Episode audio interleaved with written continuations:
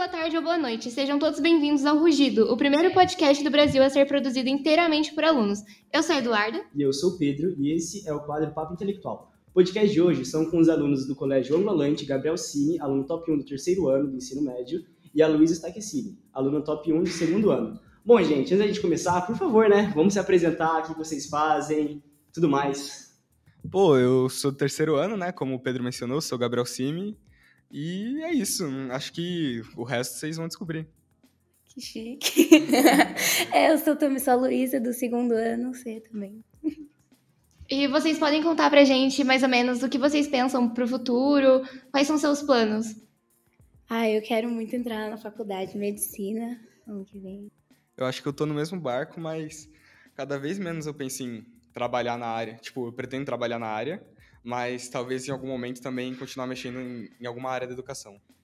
Como que surgiu a medicina para vocês? Ai, não sei. Eu acho que, assim, desde o quinto ano, foi a primeira vez que eu vi, tipo, tive um contato, assim, com conteúdo de ciência, assim, uma célula mesmo. Eu já me apaixonei por essa questão da biologia. E aí, vendo mais a fundo, né, tendo experiência no nono ano, por exemplo, eu tive um TCC na minha antiga escola e eu escolhi fazer sobre protetor solar, essas coisas. Isso me motiva muito a também tentar seguir a carreira de dermato. Então, eu, eu, eu, eu, me apaixonei. Eu acho, eu acho muito linda a ideia de poder ajudar as pessoas. E é uma matéria assim que eu gosto em geral. Eu acho que a principal parte da, da medicina que me encanta é essa ideia de, de ajudar o outro. Mas eu sempre, quando, pelo menos quando eu era menor, eu tinha dúvida de medicina e medicina veterinária. E eu acho que eu tive certeza, né, quando eu fui visitar meu pai, daí ele estava realizando uma, uma sutura ali de emergência, e daí ele me chamou pra, pra ir pra sala, daí, tipo, sei lá, eu tinha uns 5 para 6 anos, e daí, tipo, ali eu falei, tipo, pô, muito da hora. Sem contar que sempre tive contato, tipo, com a minha família, que, que acaba tando, estando ligada a essa parte da, da área da saúde, acho isso muito legal.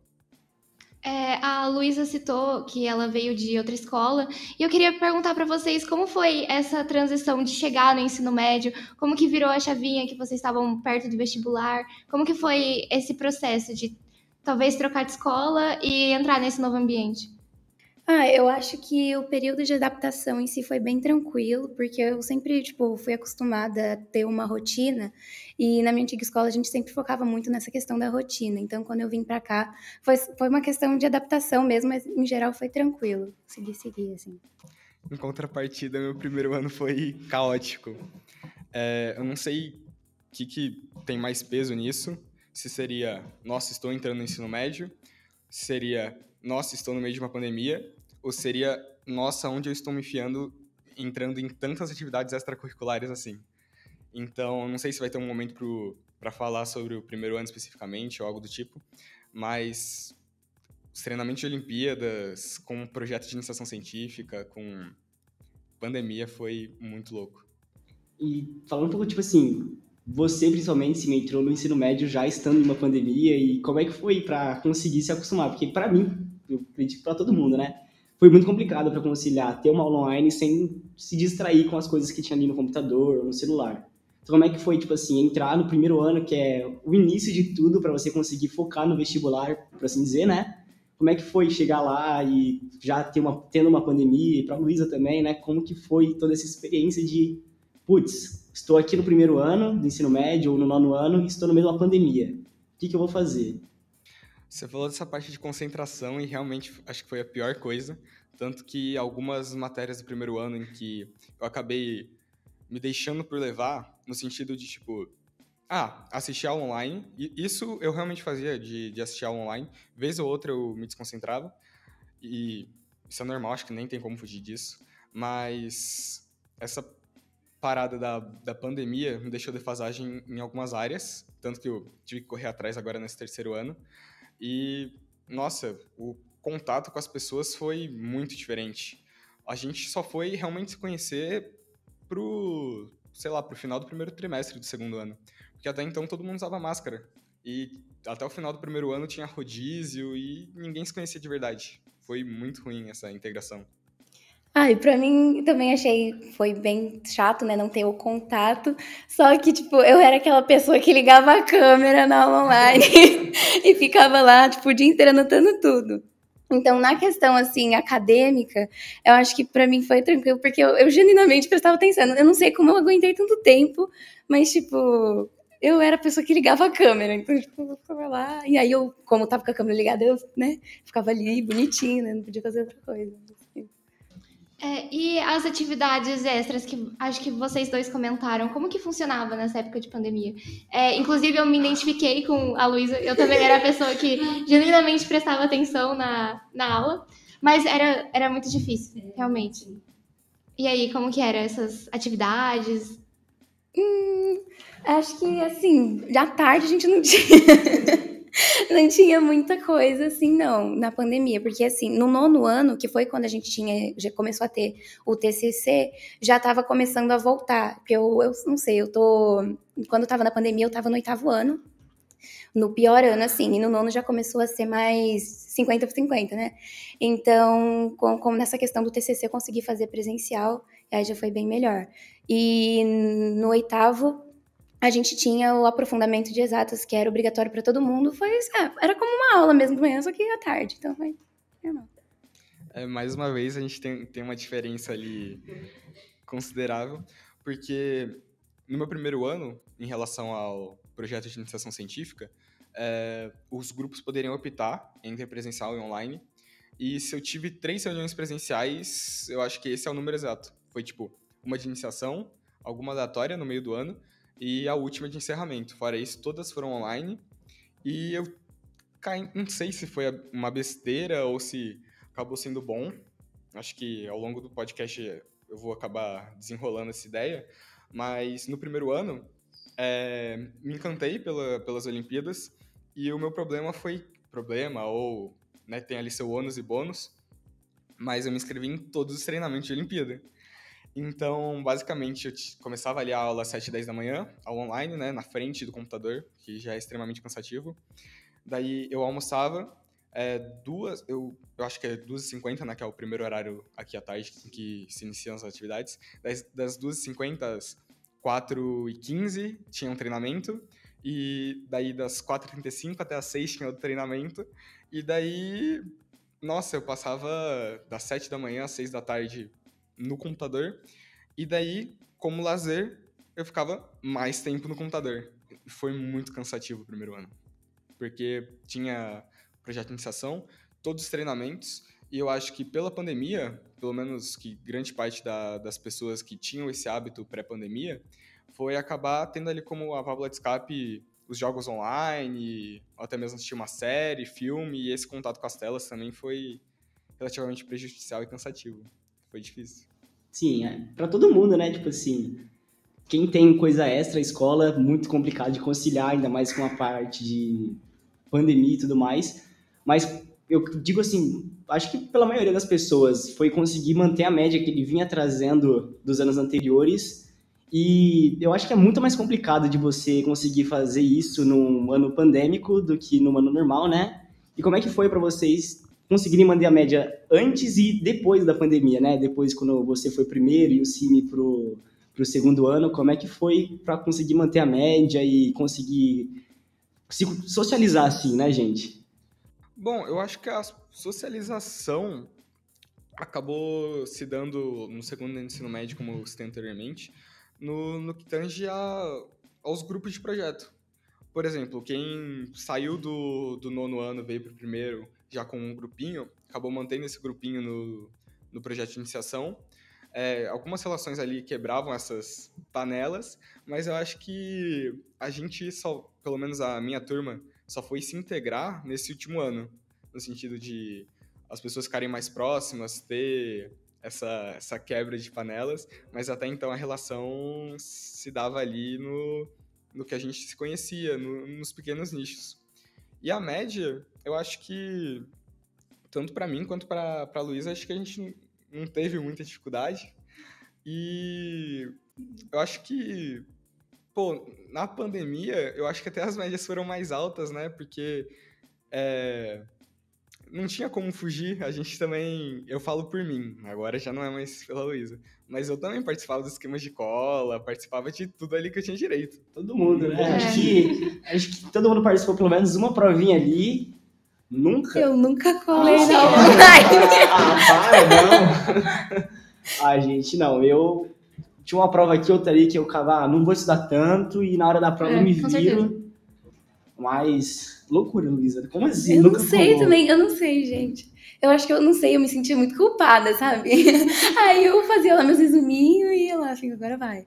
Aí eu ia na É, inclusive, eu queria perguntar agora pra vocês é, sobre. Eu não sei se vocês já assim, se depararam com essa situação, mas normalmente tem essa visão de que pessoas que vão muito bem na escola é, não têm vida social ou não estão envolvidas em outro projeto. Eu queria saber como que vocês é, lidam com isso, assim. Vocês têm uma vida social, assim, bem ativa, eu imagino, e vocês também participaram de vários outros projetos. Então eu queria saber como que é essa parte da vida de vocês que não é necessariamente dos estudos, mas que envolve com essa parte. Ah, eu não sei, eu acho que, tipo, realmente tem muito essa questão de pessoa olhar pra mim e falar, ai, é, top 1, não sei o que, sabe? Só me reconhecer por conta disso. E, mas eu acho que é, realmente tem a vida social, assim. O que me ajudou bastante também, inclusive, dessa questão da transição do nono ano pro primeiro foi eu ter os amigos lá que eu já tinha na minha antiga escola, que a maioria veio pra cá. E eu continuei com eles, assim. Lógico, conheci bastante gente, ajudou. Mas, ah, eu participo de outras coisas também, além disso, né? Eu gosto de, fazer, de dançar, então faço dança. É, tem outras coisas, né? Outros aspectos, assim, da minha vida que são igualmente importantes. Eu acho que uma coisa que tira esse mito do ter que estudar muito e por isso não ter vida social, eu acho que é justamente pelo fato de termos vida social que a gente consegue equilibrar essa ideia de boas notas, dedicação, porque a vida social acaba se dando como uma válvula de escape, justamente para esse tempo sob tensão, estudando, se dedicando, e é justamente ter esse escape que faz com que a gente possa se dedicar e fazer ali uma justa medida para dar tudo certo. E depois que vocês, assim, descobriram que vocês tinham conseguido é, média suficiente para ser top 1, vocês sentiram que, na verdade, isso acabou pesando mais a cobrança em cima de vocês e essas opiniões de que, na verdade, vocês não tinham vida social, vocês deviam para estudar? Ah, eu acho que sim, aumentou bastante assim a pressão, porque assim, no primeiro semestre, no, não, na primeira unidade do primeiro ano, eu tava, fui fazendo, né, as provas, tudo, né, eu nem sabia que tinha ranking. Aí quando descobri, eu fiquei, caraca, que legal, mas tipo assim, é, depois, como a galera já começou a me conhecer, assim, por conta disso, eu me senti muito pressionada, tipo, manter o padrão, sabe, não, é, não fazer alguém, tipo, perder as expectativas, sabe? Aí eu acho que isso é um pouco meio ruim, né, porque eu me sinto muito pressionada. Nossa. Ah, de novo é uma é uma questão que tem ali seu ônus e bônus, porque é muito gratificante você saber que você se esforçou pra caramba, conseguiu ali a melhor média, mas ao mesmo tempo isso não significa grandes coisas e eu acho que eu não tinha ali essa pressão de me manter no top 1 e eu acho que isso que me faz estar no top 1 hoje, em, em dois sentidos. É, eu não me preocupava com isso, só seguia fazendo o meu, e no segundo ano eu não fui top 1. No primeiro ano eu fui top 1, agora eu tô, não sei como é que tá funcionando agora também esse, esse esquema de ranking, nunca fui preso a isso, e no segundo ano eu não fui. Tanto que o projeto deu umas abaixadas na minha média no segundo ano, é, quase saí do top 10, e isso tanto desmistifica isso, como é, eu acho que o mais importante de eu ter feito isso no segundo ano, de ter pisado um pouco no freio, é que no primeiro ano foi muito desgastante. E se eu não tivesse pisado no freio no, no segundo ano, no passado, eu teria entrado em colapso agora nessa, nessa reta final. Para você, né, Duda? Também top 1 aqui. Como é que é para você se manter na média? Já tá aí duas vezes consecutivas aqui já top 1. Como é que é para você manter essa média? Como é que você age? Porque, querendo ou não, o pessoal da sala, sempre quando tem alguma dúvida em alguma matéria, vai diretamente para você, nem recorre ao professor muitas das vezes. Não só para Duda, mas como para vocês dois também. E querem saber, tipo assim, ah, ela é top 1, ela vai saber. Como é que é lidar com isso? Você não vai saber de tudo, é impossível. Como é que é lidar com essas coisas, gente? É, eu não sei se acontece com vocês também, mas na minha sala, quando a gente recebe prova, eles me dão para eu analisar, para ver se dá para tirar ponto do professor. Mas, assim, eu, eu me identifiquei um pouco com a Luísa, porque eu cheguei aqui na escola, eu não sabia que tinha ranking. Aí a, eu fui conversando com a Silvia, nossa coordenadora, e aí teve um momento que ela me falou: ah, saiu o ranking, você ficou top 1. Só que depois disso, eu acho que eu comecei a me cobrar mais. Depois que eu descobri que existia um ranking e eu já tava meio que no topo do ranking, eu pensei, putz, agora é legal que eu continue. E acho que eu comecei a me estressar muito mais por conta disso eu comecei a, às vezes, me cobrar mais, às vezes, por 0.2 em uma prova.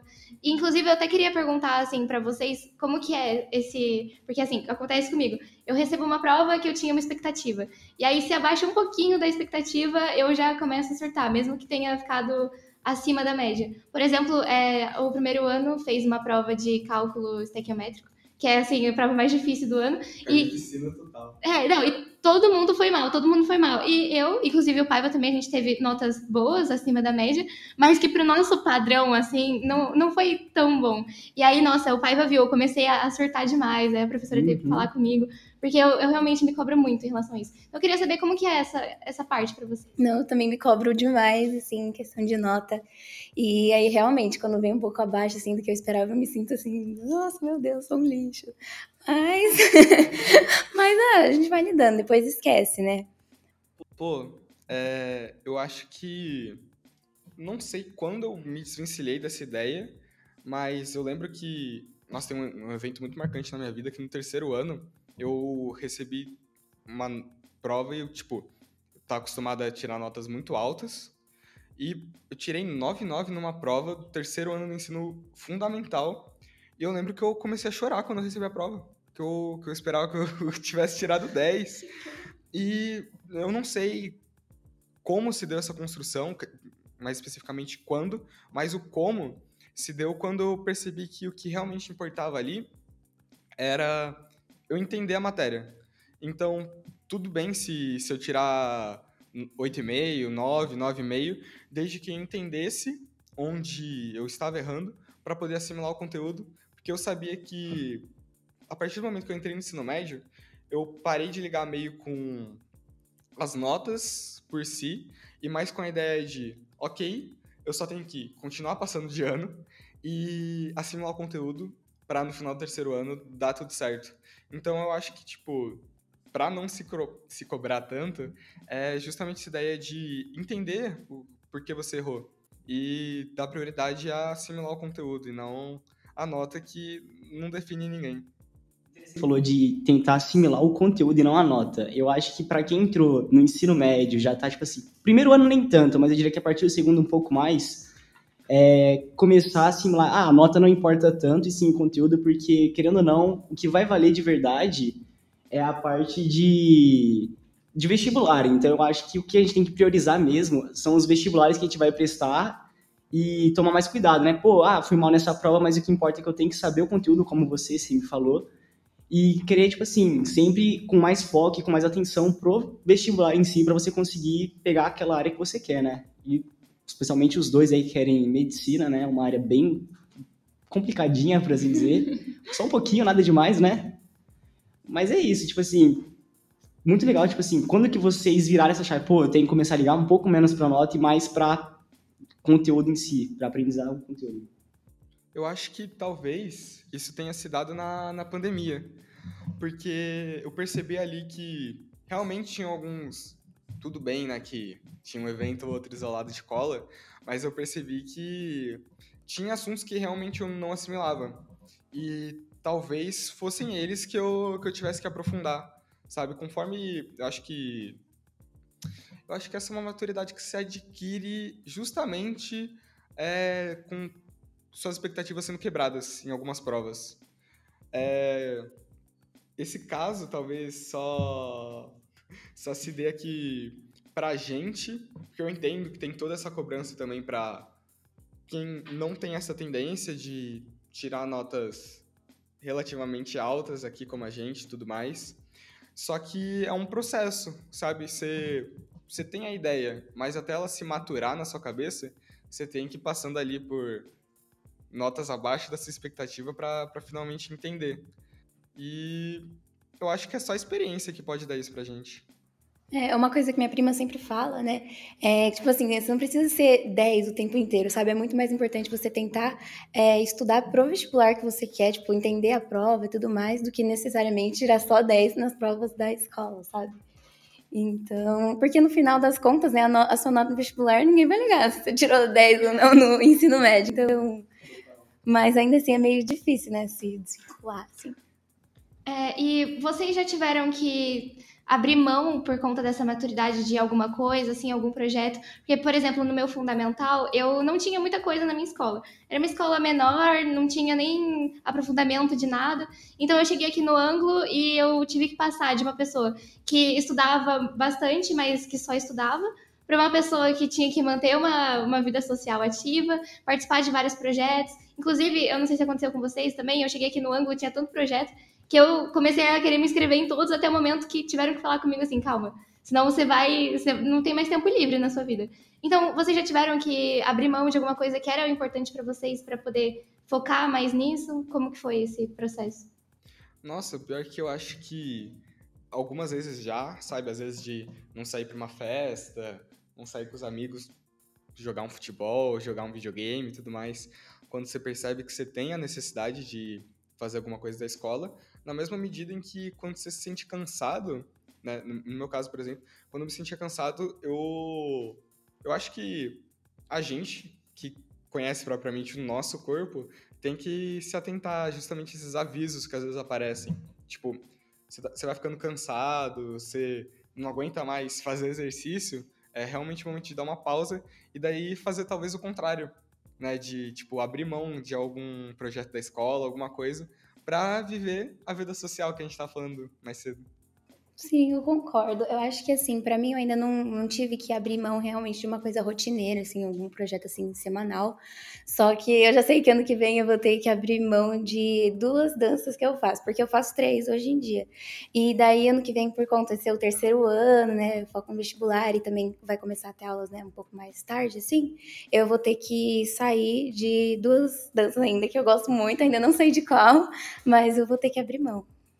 E, bom, queria falar um pouquinho também, né? Duda, você também podia falar um pouquinho pra gente sobre como é, é a rotina de estudo, não só eles falarem, mas você também, porque querendo ou não, você tá junto aqui no top 1. E falar como que é a rotina de estudos, o que vocês têm que priorizar ou não, é, tipos de coisas que vocês tiveram que sacrificar, tipos de encontros que vocês tiveram que deixar de ir para focar no estudo. E é isso, gente. Vocês poderem falar aí? Ah, bom, eu não sei como é com vocês, mas. Eu, inclusive, eu não sei se no primeiro ano de vocês era assim também. Mas a prova do primeiro ano é quarta-feira, duas aulas de prova. É. Então, é, eu. Antigamente, assim, no fundamental, eu sempre estudava na véspera. Era assim, sempre falavam, ah, não estuda na véspera, não estuda na véspera. Mas funcionou para mim por quatro anos. Então eu cheguei aqui e começaram a falar, ah, se você estudar na véspera agora, talvez dê errado. Então eu comecei a estudar antes e aí eu, eu, fui desenvolvendo uma, uma rotina, assim, mais ou menos de estudos. Eu tirava uns dois ou três dias antes para começar a rever mais com foco a matéria, mas eu confesso que, assim, no começo do ano eu seguia, assim, muito aquele, uh, o lema do ângulo de aula dada, aula estudada. Depois eu fui começando a, a deixar um pouquinho de lado às vezes, quando eu via que não tinha tanta necessidade, mas eu tentei manter isso. Só que às vezes eu, eu percebia que eu estava eu tava ultrapassando um pouco demais os meus limites, assim, com esse aula dada, aula estudada, eu tava começando a surtar. Porque eu juntava o aula dada, aula estudada com a matéria da prova também. Mas acho que depois de um tempo eu fui conseguindo me adaptar a isso, começou a ficar mais tranquilo. Eu, o meu corpo começou a se acostumar com os meus horários, a minha rotina. E agora, passando para vocês, como que foi é, se acostumar com essa rotina de estudo? Inclusive, qual é a rotina de estudo de vocês? Eu, eu acho que eu sempre tive, assim, uma rotina de estudo. Quando eu tava, assim, no, no quinto ano, eu via minha irmã mais velha, assim, fazendo os resumos dela, assim, eu ficava assim, nossa, legal. Aí eu queria fazer também.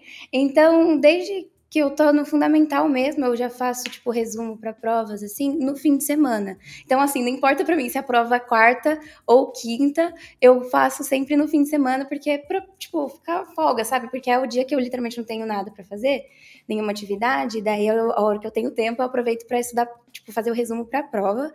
E aí, durante a semana, eu vou fazendo exercício, tipo, TM. E, tipo assim, é muito legal ver que cada pessoa tem um jeito para estudar para a prova. Você faz resumo. Pelo que eu vi aqui que o Cine falou, nem eu nem ele fazemos o resumo ou mapa mental é literalmente pegar um livro, ler, pegar o caderno e ler e já era. De vez em quando nem faz exercício, se for depende da matéria. Ah, eu faço resumo porque acho que me ajuda muito a fixar, assim, tipo, enquanto eu tô escrevendo. Só que eu não, não gosto de fazer só resumo, eu gosto muito de fazer exercício também. Então, às vezes eu pego para fazer, tipo, os TCs, assim, ou então, tipo, outras plataformas, assim, outros sites em que eu consigo acessar exercícios diferentes, assim, da matéria.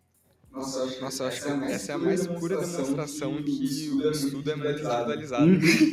nossa, nossa, é, é, nossa, nossa, desde o segundo ano, que é quando eu já comecei a ter prova no Anglinho, sempre estudei na véspera. E eu, eu tenho até vergonha hoje, no terceiro ano, com a maturidade, como, né, como eu vejo os estudos hoje, eu percebo que não é um hábito de se orgulhar, mas é o que eu sempre fiz e continuo fazendo. E pior que eu nunca tive uma, uma rotina de estudos. Eu sempre acabei indo pelas minhas necessidades. Eu só fui estabelecer uma agora no terceiro ano. E, de novo, essa ideia do aula, aula dada, aula estudada, eu acho que, todo respeito, é, é o maior mito aí que poderia ser postulado. Nossa, eu acho que ninguém consegue manter isso até o final do ano. E também com aquela questão, pelo menos aqui no ângulo, né, trabalhando com as TMs, a gente tem um prazo para entregar, onde, se não 100, 99% dos alunos deixam para entregar na véspera, fazendo em duplo, até mesmo em quarteto, para ir mais rápido, né? Eu pago. Tem gente que até paga, né? Tem, tem, gente que até ganha um, um gorozinho a mais, né? Fazendo essas, esses trabalhozinhos, né? De, de fazer a TM pelos outros. E, tipo assim, eu até concordo com você que é meio que um mito de que aula dada, aula estudada tem que ser feita. Eu também, normalmente, quando vou pegar para estudar, no máximo dois dias antes, dependendo da matéria. Dependendo da matéria, nem chega a estudar.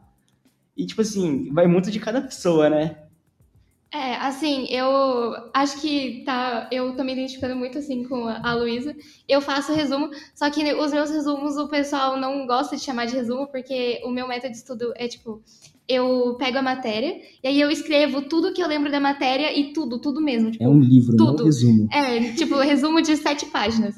Aí eu uso isso depois para eu continuar estudando. Aí eu vou grifando, vou fazendo exercícios também. Mas normalmente para prova discursiva eu faço esse resumão e para prova teste eu faço mais exercício para treinar mais essa essa parte. E já que vocês assim comentaram um pouco sobre a rotina de estudo de vocês, que é a gente percebeu aqui que é bem individual. É, eu também queria saber como que vocês é, lidam assim com o estresse da prova. É, vocês se sentem assim muito nervosos quando a prova está se aproximando ou como já é algo muito rotineiro vocês já ficam mais tranquilos? Ah, eu, em geral, assim, eu. Ai, nossa. É... Às vezes eu fico, assim, dependendo, um pouco nervosa, quando eu sinto que, assim, tipo, por exemplo, provas de literatura eu fico bem nervosa, mas, assim, durante a prova, assim, eu vou tranquila, sabe? Assim, passa rápido.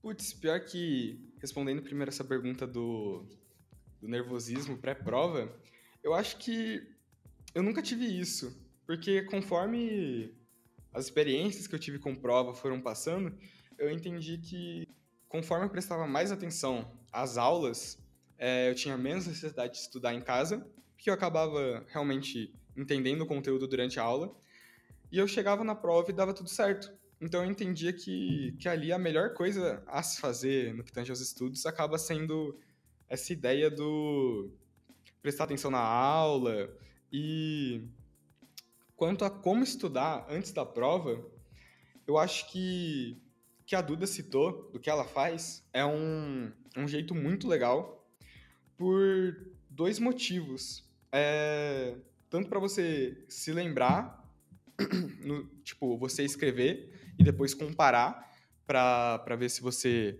está esquecendo de alguma coisa, quanto para você realmente revisar de forma prática ali o conteúdo. Eu tô tentando procurar, mas eu acabo, eu não tô encontrando, acabei de encontrar. Tem, tem um método de estudo que eu vejo muita gente falando hoje em dia, não acaba sendo um método de estudo, mas um método de anotações, que é dividir a folha em três páginas, com uma parte central para as anotações, uma parte central que, que ocupa ali grande parte da, da margem direita, e separar um tiquinho da margem esquerda para ver ali o significado de uma palavra específica, alguma definiçãozinha. E no final, né, você separa ali, sei lá, o último oitavo da folha para acabar só resumindo tudo que está contido naquela folha, que é o Cornell. Não sei de onde surgiu esse nome, provavelmente foi alguém que teve essa ideia mirabolante, mas tem tanto isso do, do Cornell que está associado à Duda, quanto outro método de, de revisão que muita gente fala, no, no sentido de se você pegar ali grande parte dos aprovados, no, em grande parte dos vestibulares mais concorridos, vou exemplificar aqui pela, pela USP Pinheiros, muitas pessoas que produzem conteúdo para a internet adotam, é, adotaram pelo menos, né, e ainda adotam, para revisar essa ideia de pegar uma folha de papel em branco, começar a escrever tudo que você sabe e. Nossa, eu comecei a fazer isso um tempo atrás e realmente é muito produtivo. É, a, tem essa ideia do Cornell, que é a anotação, quando você vê ali uma aula e começa a anotar. E eu vejo que quando você faz isso para revisar, as, as pessoas normalmente chamam de clarificação.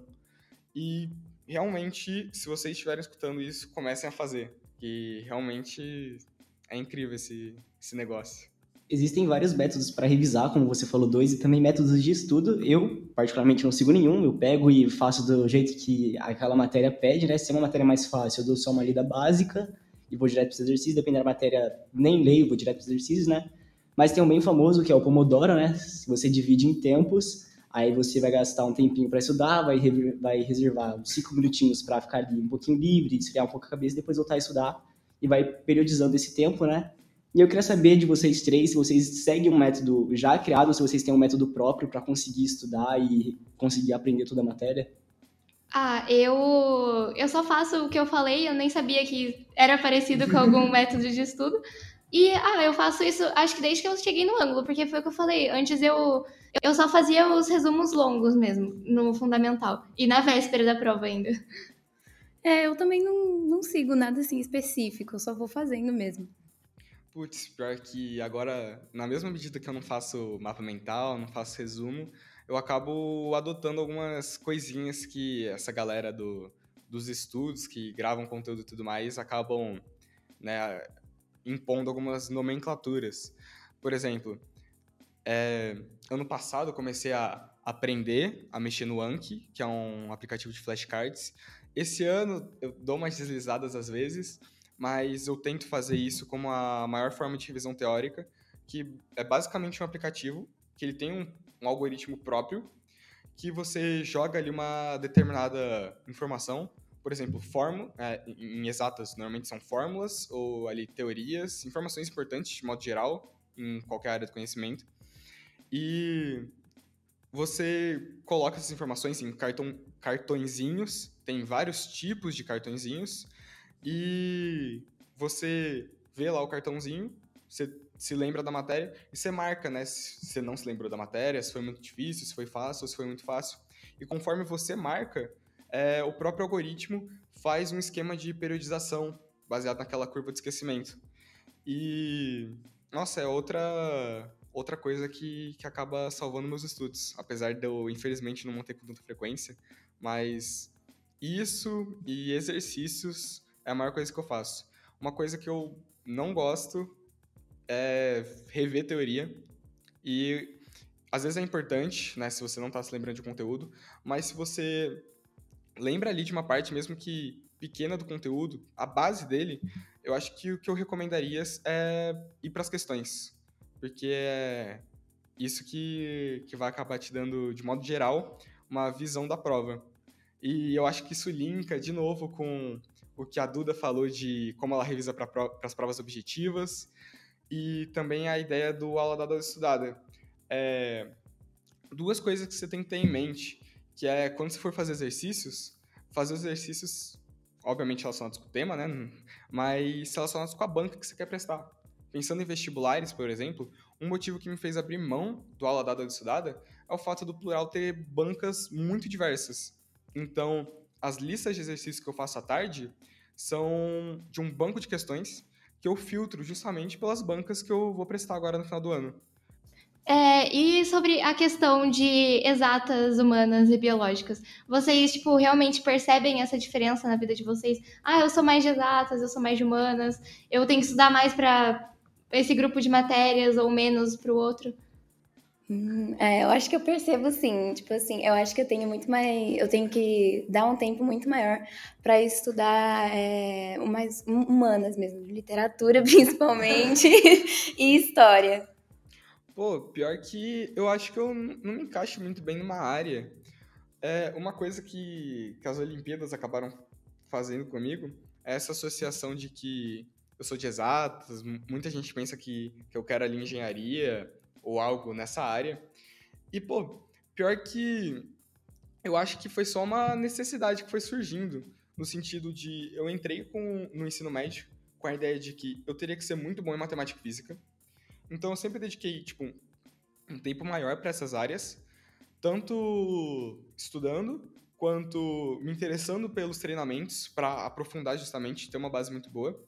Só que se fosse para pegar matérias que eu realmente gosto de estudar, é, pô, a química e a biologia se destacam, não são tão é, não são tão distantes né, de matemática e física, mas algo que, com o passar dos anos, eu tenho me interessado cada vez mais é essa parte das ciências humanas. De, nossa, é muito, mas muito legal essa parte, assim, é, você entende o mundo, não, não só nessa razão instrumental imposta pelo sistema capitalista. É muito mais divertido, muito mais divertido. E para você, Paiva, já que você tá ah. afim de falar sobre. Não gosto na área de humanas, eu diria que o que mais me interessa é história mesmo, que é a mais legalzinha, que você consegue entender o passado, mas não é a minha favorita, de longe, não chega nem perto. Eu acho que, tipo assim, por ser um negócio que eu tenho muita mais facilidade, me interessar mais, eu diria que a física, a área da física é muito mais interessante para mim é muito mais lógico do que chegar em biologia, que é cheia de detalhes. Eu não gosto de coisa com muito detalhe. Então, para mim, biologia não me agrada muito e nem química, porque tem muita, muito detalhezinho e na parte de literatura e português também não curto nem um pouco. É, é um estressante demais estudar e me interessar por ela, não dá certo. Agora você, Duda. Ah, não. É, eu sou, assim, completamente de humanas. Eu não tenho uma dificuldade, assim, absurda em exatas, mas eu, em humanas, é, para mim, é incrível. Inclusive, eu penso em seguir algo na, na área de. eu penso em seguir algo na área de humanas, que é relações internacionais, que pega um pouco dessa parte de exatas, mas não muito. Eu sou literalmente o oposto do Paiva. Inclusive, física é a matéria que mais me faz chorar, assim, no, no dia a dia. Inclusive, é, vocês sentiram um pouco dessa diferença de matéria, assim, de peso de matéria, do fundamental para o ensino médio? Porque eu lembro que no fundamental eu, eu tinha uma facilidade bizarra em física. E aí chegou no ensino médio e eu comecei a, a entender que física não era exatamente aquilo que eu estava aprendendo e que na verdade era bem mais difícil, com muito mais fórmula, muito mais conta e com um contexto histórico às vezes até muito mais complicado do que eu aprendia no fundamental. Pô, pior que realmente eu percebi que se deu ali uma complexidade muito maior. Só que, voltando um pouquinho no assunto anterior e respondendo a pergunta, eu acho que os meus estudos acabam sendo voltados, tipo, como eu acabo fazendo um diagnóstico das necessidades. É, eu tenho pegado um gosto maior na parte de humanas nos últimos tempos, mas também porque eu tenho cada vez mais procurado aprimorar minha redação. Então, ali, os, esses dois pontos entram em consonância e eu acho que essa complexidade do nível médio em comparação com o fundamental não tem para onde fugir, realmente é muito chato, né? Mas você vai percebendo que as coisas não são tão simples. e talvez ali que você perceba onde você quer seguir, né? Acho que é justamente isso que, que faz cada área ser tão especial. Você percebe que não é só aquilo que você imaginava. Tem muito mais nas entrelinhas. É... ah, eu acho que assim, no fundamental, eu tinha muita, muita, muita facilidade com matemática. Eu, eu ainda tenho, assim, nas provas eu vou super bem. Só que, às vezes, quando chega no simulado, assim, tipo, vai umas questões muito mais difíceis, fica assim, eu quebro a cara, eu falo assim, meu Deus, não era, não era assim, sabe? Aí, é, eu acho que é isso. Nossa, continuando nesse, nesse ponto, eu acho que esse é outro, nossa, é outro empecilho ali muito grande.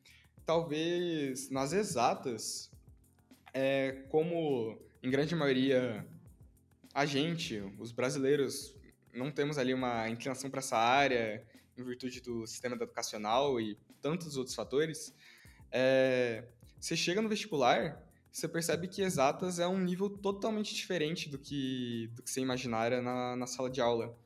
Porque se você, daí voltando nessa ideia de trabalhar com as bancas específicas que você quer, a nível de prestar os vestibulares. Se você não está adequado ali com a banca, você, você bate o olho na hora, da, prova e você fica embasbacado com a, com a forma que eles realmente cobram aquilo. Enquanto humanas, se você tem ali um pensamento crítico, você consegue matar as questões. Pelo menos na primeira fase, né? Na segunda fase é tudo muito complexo em todas as áreas. E. Nossa, matemática é um empecilho muito grande, acho que para todo mundo nesse nível de vestibulares. Sem dúvida. É... Pegar até um exemplo que a gente fez uma prova de logaritmo recentemente, e aí a professora passou uma lista onde ela passou alguns exercícios de vestibulares depois uma lista separada para estudar para a prova, onde estava o nível da prova.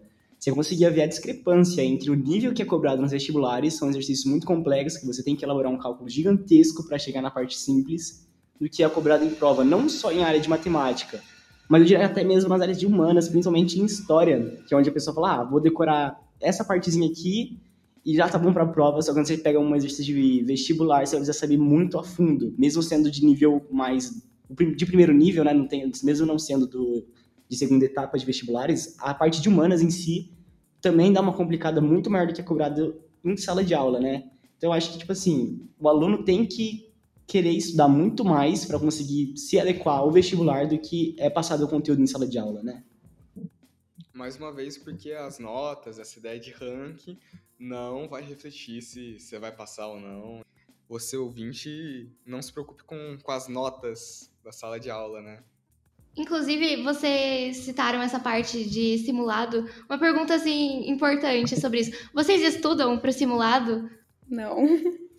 Pior que não. Eu no primeiro e no segundo ano eu nunca estudei, tipo, pro simulado, até porque quando você acaba de sair de uma prova, daí você pisca, na semana seguinte tem um simulado. Então, você meio que é pego ali de surpresa, tudo bem que você tem um calendário, você se programa, só que a gente faz muita coisa e não tem como acho que no primeiro e no segundo ano não tem como dar muita importância para os simulados é, tanto a ideia de estudar pensando nos simulados, quanto se preocupar com a nota ali que você tirou, sabe? Deixa. Sério, tem tanta coisa pra gente se preocupar, deixa isso pro terceiro ano, e no terceiro ano vocês vão ver que se vocês mantiverem uma, uma rotina legal de estudos, é, atividades revisionais, os simulados vão fluir com naturalidade.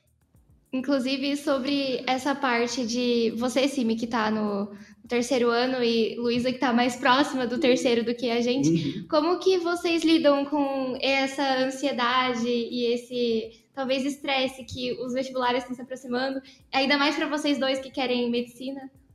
Pô, pior que a ansiedade bate em, em alguns instantes, é mas você tem que acabar se preocupando com o que você realmente consegue controlar. Eu acho que essa é uma das ideias principais. E, pô, só agora entrando em outubro foi cair a ficha que, que os vestibulares estão chegando, que eu tenho que correr. Já tinha começado com a revisão por provas antigas, mas só quando deu o primeiro de outubro, né, há cinco dias atrás, que eu me toquei que realmente tá chegando a hora. E nossa, é muito louco pensar por, por essa ótica. E eu até prefiro não pensar por ela. Porque, a partir, de novo, voltando lá naquela ideia de medo de prova, de se preocupar com a nota, é, eu acho que a ideia principal é justamente ali seguir dando o seu melhor na medida que você consegue, sem abdicar da sua saúde mental. E se der, deu, que ótimo, mas se não der, não se martirize por isso. Tenho seguido essa, essa ideia e sigo fazendo o que eu posso. Eu acho que até agora, eu nunca tive medo antes prova, ansiedade, só que como a gente bateu nessa década de matemática, ansiedade, vou aproveitar para já expor isso. Nossa, tô com muito medo de matemática na FUVEST. Tá maluco. Eu, nossa, eu, eu não esperava isso, mas. Esperava que o nível era alto, mas comecei a fazer a FUVEST dos últimos 10 anos para cá. Tudo bem que o nível, o nível, querendo ou não, deu uma baixadinha, eles deram uma afrouxada, a prova tem mudado, mas nossa, você pega ali 2012, 2013, 2014, eu já esperava que ia ser muito difícil, mas nossa, tô, tô tomando. tô tomando um Desculpa aí, mas tô tomando um pau da, das provas. Esperava estar indo muito melhor. Eu acho que é a, nos últimos três anos é a primeira vez que eu tô com ansiedade, medo de alguma coisa. É, eu acho que realmente essa questão de você tentar fazer aquilo que está no seu controle mesmo, porque assim, eu acho que querendo ou não, é, é, é, inevitável você sentir um pouco de ansiedade, ainda mais quando os vestibulares estão se aproximando, no caso do CIMI. E para mim, que vou entrar para o terceiro ano no que vem, que é um ritmo completamente diferente. E eu acho que hum, é muito importante focar na questão da saúde mental, porque eu acho que na hora que você está fazendo a prova, conta muito mais você ter esse equilíbrio, saber lidar ali com com você mesmo, né, com a sua ansiedade, do que saber o conteúdo mesmo, sabe? Eu acho que, assim, ai, calma. É, eu acho que você ter essa maturidade para conseguir lidar com o tempo, porque não adianta nada você saber tudo, só que na hora ficar nervoso, esquecer, sabe? Então, acho que essa questão da saúde mental é muito importante. É, já a gente está falando muito sobre vestibulares desde o início aqui do, no nosso bate-papo, eu queria perguntar para vocês sobre redação. Particularmente, eu odeio fazer redação, sou horrível. A minha irmã até brinca falando que se fosse depender da minha redação, nunca passaria em nada. Que ela, eu faço redação ainda para ela corrigir, ela sempre manda do zero para fazer de, tudo de novo. Ah, irmã é assim, assim, ainda mais você conhece ela, sabe como que é a pegada dela em redação, que ela é muito boa. É, a pegada dela de estudo é muito alta, ela estuda muito, e principalmente parte de redação. E eu queria perguntar para vocês, para vocês três, né, que como que está sendo preparar a redação de vocês, como vocês se preparam para fazer um texto e tudo mais? Ah, assim, eu eu sempre tive mais facilidade em redação, principalmente porque eu sou da área de, de humanas. Só que eu, eu comecei a me preocupar muito. Conforme eu, eu chegando mais perto do segundo e do terceiro ano, eu comecei a me preocupar muito mais com redação. Porque eu, eu tenho muito medo de achar que eu sei fazer um texto, e aí na hora de realmente fazer o texto eu não conseguir expressar as coisas do jeito que tem que expressar e seguir as regras. Porque cada vestibular tem a sua regra de, reda de redação, e às vezes é muito difícil você se adequar. Inclusive, é, acho que semana passada ou retrasada a gente recebeu uma prova de redação que a gente fez, e a, inclusive acho que foi sob os critérios da, do Enem. E aí a minha, a minha professora acabou diminuindo uma nota que eu não estava esperando que ela diminuísse, porque eu fui, tipo, muito vaga em alguns aspectos e eu nunca tinha reparado que isso acontecia, porque para mim, assim, desde o fundamental, eu sabia fazer redação e eu nem me preocupava com essa matéria. E aí chegou agora, assim, mais perto do ensino médio, eu fiquei realmente mais preocupada se eu vou saber fazer um texto, se eu vou saber é, chamar o repertório na hora. Então, eu acho que assim, eu, eu tenho assim, uma certa facilidade para fazer redação. E só que eu, eu, não gosto, né? Mas assim, vai. Só que eu também até agora não tava, tipo, me preocupando muito, sabe, certinho, assim, redação, redação, redação. Só que agora que tá chegando mais, mais próximo do vestibular e do terceiro ano, né? Eu acho que vem trazendo ali uma certa ansiedade, porque eu tenho assim, é, durante a semana, né, quando eles te dão uma proposta de redação para fazer, eu tenho lá uma semana para fazer, sabe? Eu posso pesquisar. E aí, um medo muito grande que eu tenho é tipo, de chegar no vestibular, ler o tema, não saber fazer nada e não saber nem por onde começar o texto, sabe? Tava no mesmo barco que vocês há um tempo atrás, porque a gente sempre, né, de novo, a gente sempre se preocupa muito com a dificuldade em exatas e tudo mais, mas se a gente fosse parar para pensar, é, eu não tô com os números exatos na, na ponta da língua, mas na FUVEST, é, a parte de português e junto com redação ali, dá por volta de 30 e poucos por cento da, da nota final.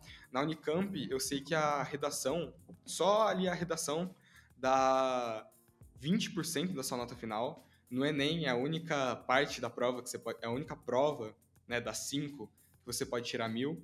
Então, conforme o tempo passa dentro do ensino médio, você vai percebendo que a redação é tão importante.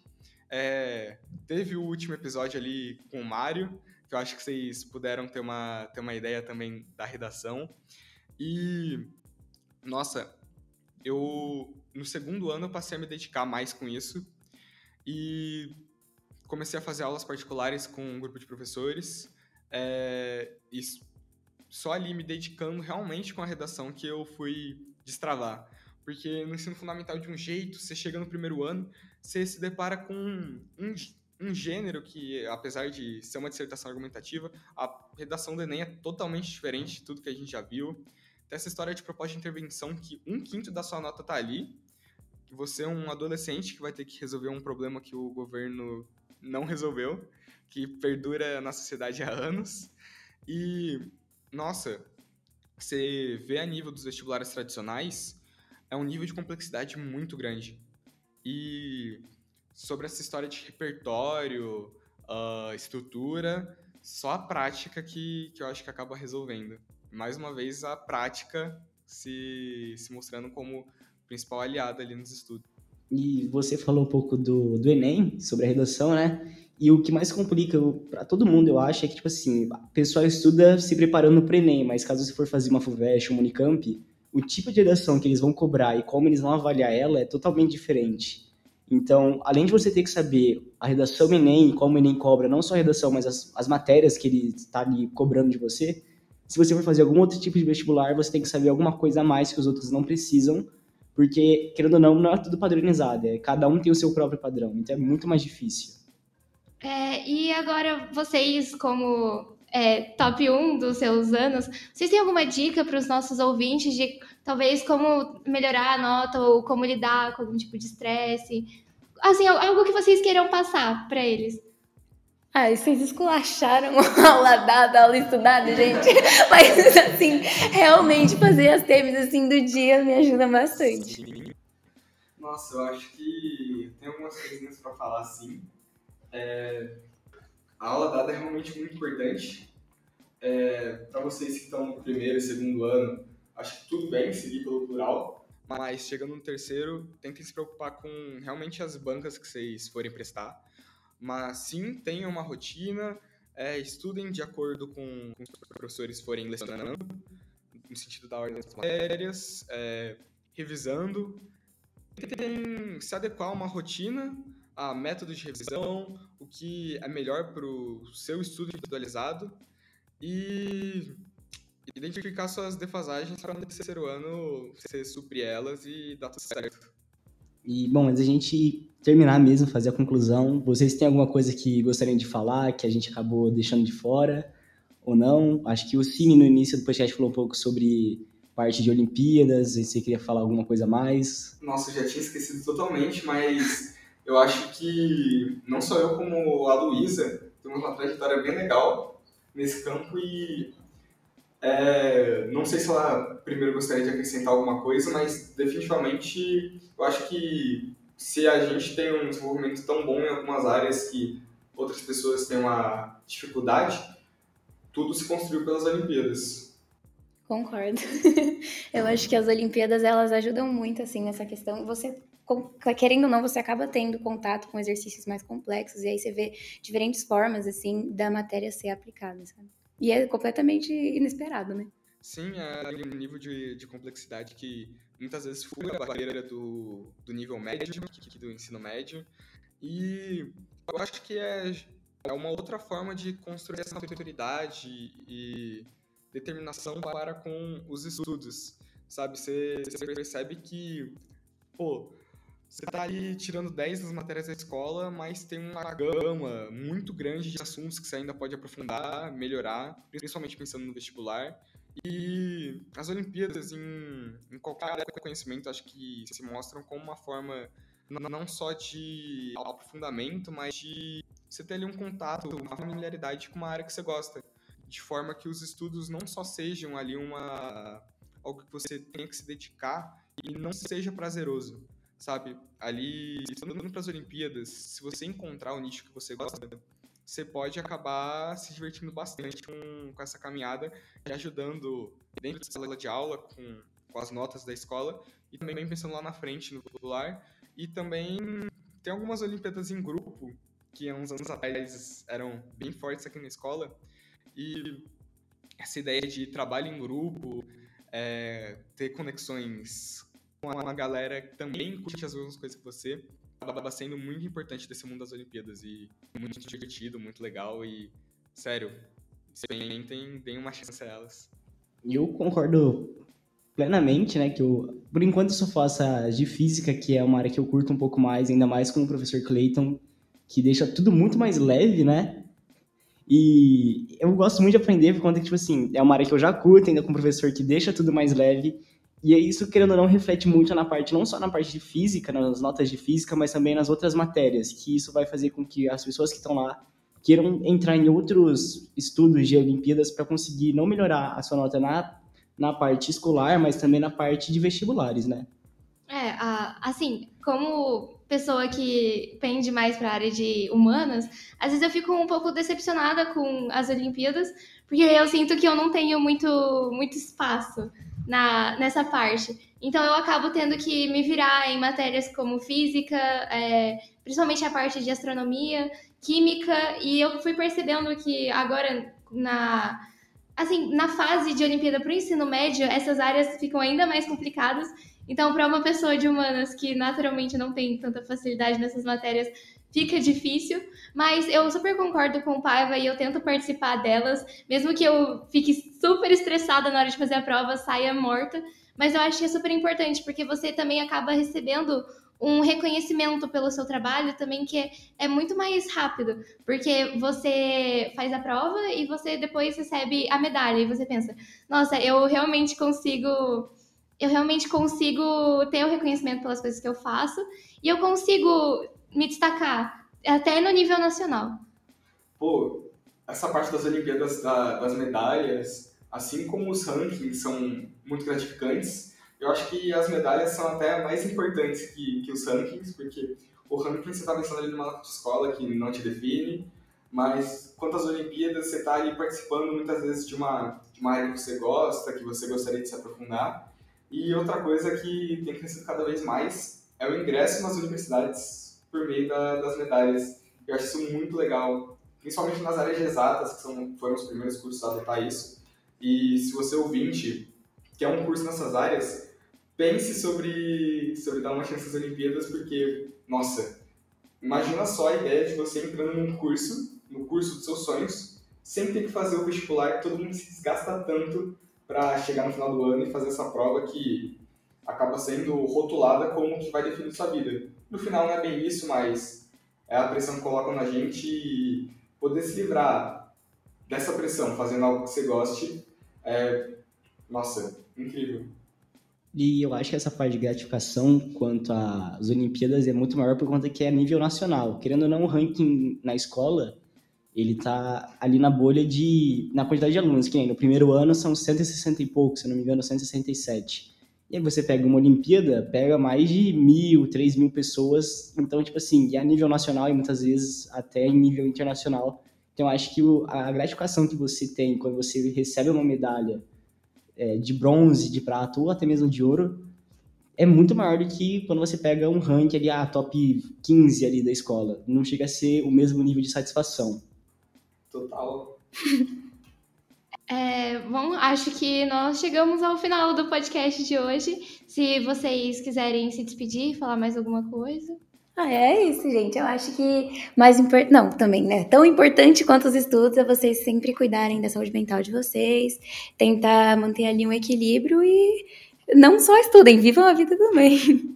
Eu acho que a saúde mental é primordial e não só a saúde mental, cuidem da sua alimentação, bebam água, comam frutas, tudo é muito importante. E, acima de tudo, vai Corinthians. É, eu queria agradecer a presença de vocês dois. É, foi muito legal, muito bom aprender com vocês. Muito legal pegar essas dicas que vocês deram, e saber um pouco sobre a rotina de vocês, como vocês agem na semana de vocês, é, consigam, conseguem né, conciliar a vida social e a rotina de estudos. Então, queria fazer um agradecimento a todos vocês, né? Vocês dois aí que disponibilizaram um pouquinho de tempo. O Sim eu consigo ver porque ele está sempre estudando, que é uma pessoa que eu vejo mais, então eu sei que é um pouquinho mais complicado ele disponibilizar esse tempo, por conta que ele está no terceiro ano, o vestibular tá, já está batendo ali na porta, então eu queria agradecer vocês dois por doar um pouco do tempo de vocês para vir fazer esse episódio que vai com certeza ajudar muitas pessoas que estão ouvindo ele aqui. É, e esse foi o podcast de hoje. Se você quiser ficar por dentro do que acontece diariamente no Rugido, fique ligado nas nossas redes sociais, arroba Rugido Podcast. Até a próxima!